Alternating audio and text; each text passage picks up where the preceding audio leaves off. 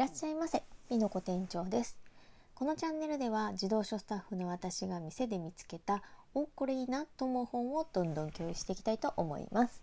お子様におすすめというのはもちろん大人の私から見ても日常に役立つ気づきがあるという本を紹介しています。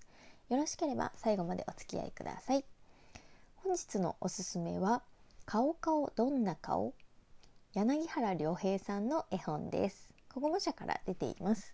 ではサクッと解説いたします。顔。顔に目が2つ。鼻1つ。口も1つ。楽しい顔。悲しい顔。笑った顔。泣いた顔。怒った顔。すました顔。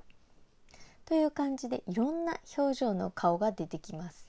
最後のページはおしまい。さよならの顔。という絵本です。本日の結論は無理に通常の顔にしなくていいということです。なんかちょっとムカつくことや悲しいことがあった時ってまあとはいえ人の文句は言っちゃいけないよなとか大人だしなとかあんまり言える立場じゃないしなとかまあすぐにこんなすぐに怒ったり悲しんだりしてちゃダメだよなとか蓋してしまう時ってありませんか？その蓋をした時にモヤモヤという感情が湧き起こるわけですよね。ムカついた時はムカつく嫌なこと言われて悲しいと思った自分をまず認めてあげましょう。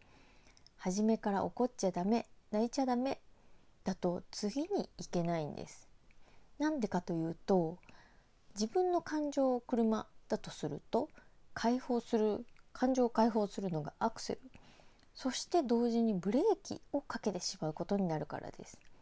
同時にしてしまうとガックンガックンってなって前に進めないですよね。